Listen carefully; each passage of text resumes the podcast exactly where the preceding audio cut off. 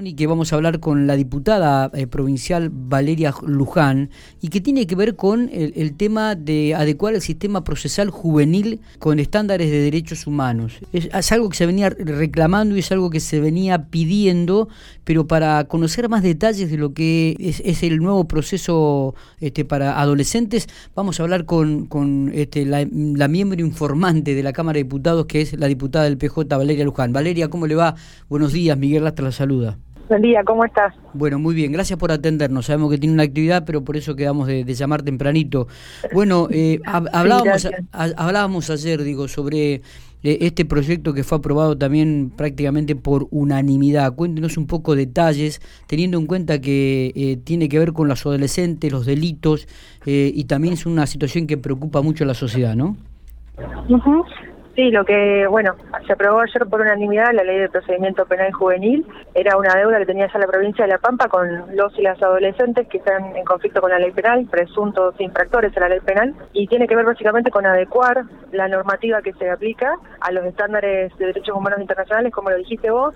Este, y bueno, en realidad es considerar que se cambia de un modelo a otro pensando en que se garantizan todos los derechos y todas las garantías para las personas adultas con el plus de tener esta mirada eh, considerando la especialidad de, los casos en los que interviene un menor. Claro. Eh, hay algunos estándares que, que, están escritos en la ley. Nos gustaría que por ahí refrescáramos lo más importante. Teniendo en cuenta, digo, que por ahí en los últimos tiempos, principalmente en los últimos dos años, este, vemos que hay muchos menores involucrados en hechos delictivos, ¿no? Sí, sí, sí.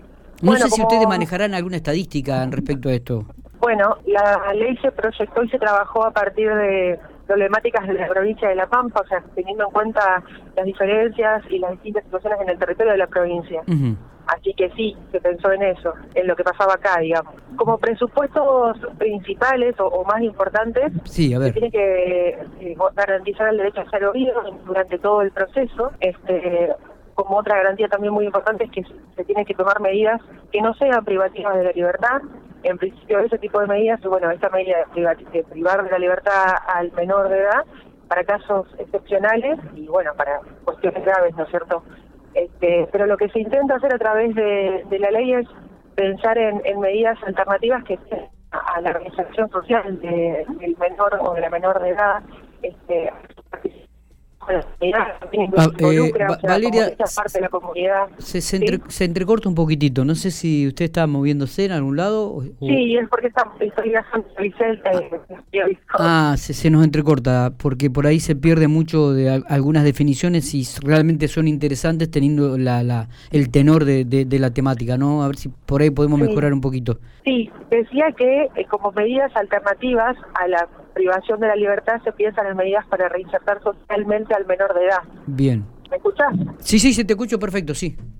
Eh, pensando en ese sentido, ¿no es cierto? Eh, en ver la manera de que este menor de edad pueda participar dentro de la comunidad, también con la coordinación y la responsabilidad de distintas áreas del Estado, de ver cómo solucionar la problemática de fondo, digamos, ¿no es cierto? La problemática real de vulnerabilidad del menor que por ahí, eh, en determinados casos, lo puede llevar a delinquir.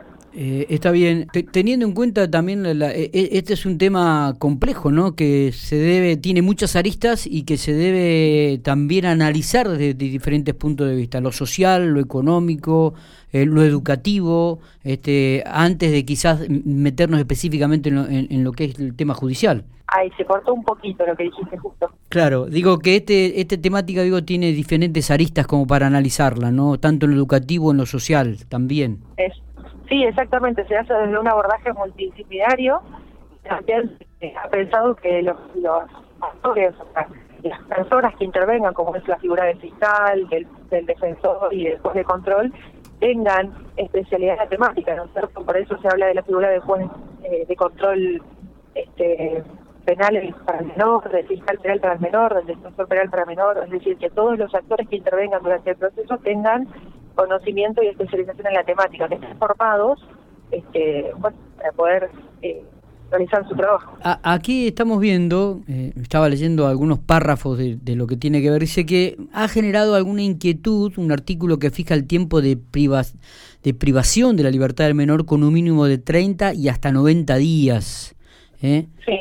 Sí, este, eso fue también una cuestión que, que debatimos eh, en las comisiones que consultamos también a, a los que fueron los integrantes de la comisión que redactó el proyecto, que bueno, eh, se trata de profesionales de matemática que están especializados en el tema y que conocen bien cuáles son los derechos este, que se deberían garantizarse sí o sí para los menores porque es obligación del Estado. Y como te decía, como la premisa por ahí es esto, la privación, la no privación de la libertad en principio, este, por eso se establece también plazos, porque digamos es lo que eh, por las convenciones internacionales, por la Convención Internacional de los Derechos del Niño se, exige, ¿no es cierto? Este trato específico, este trato especial.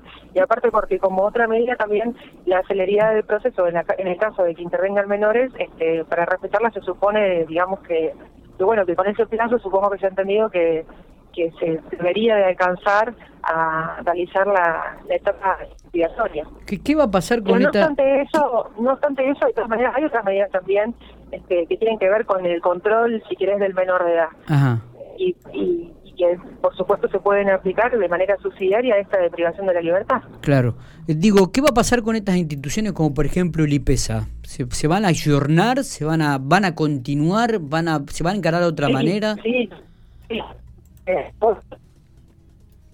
Bueno, se, se, se, entrecorta mucho. Si por ahí no detenemos el auto en ruta, es una picardía porque es un tema muy, pero muy interesante. Habíamos quedado de.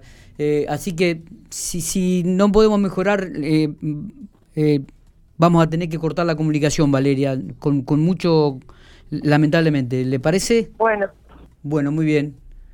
Este, estábamos hablando con la diputada del PJ, Valeria Luján. Sí, no sé si me escuchaste la pregunta que, que te había realizado. Sí, de, del IPESA. Correcto, sí.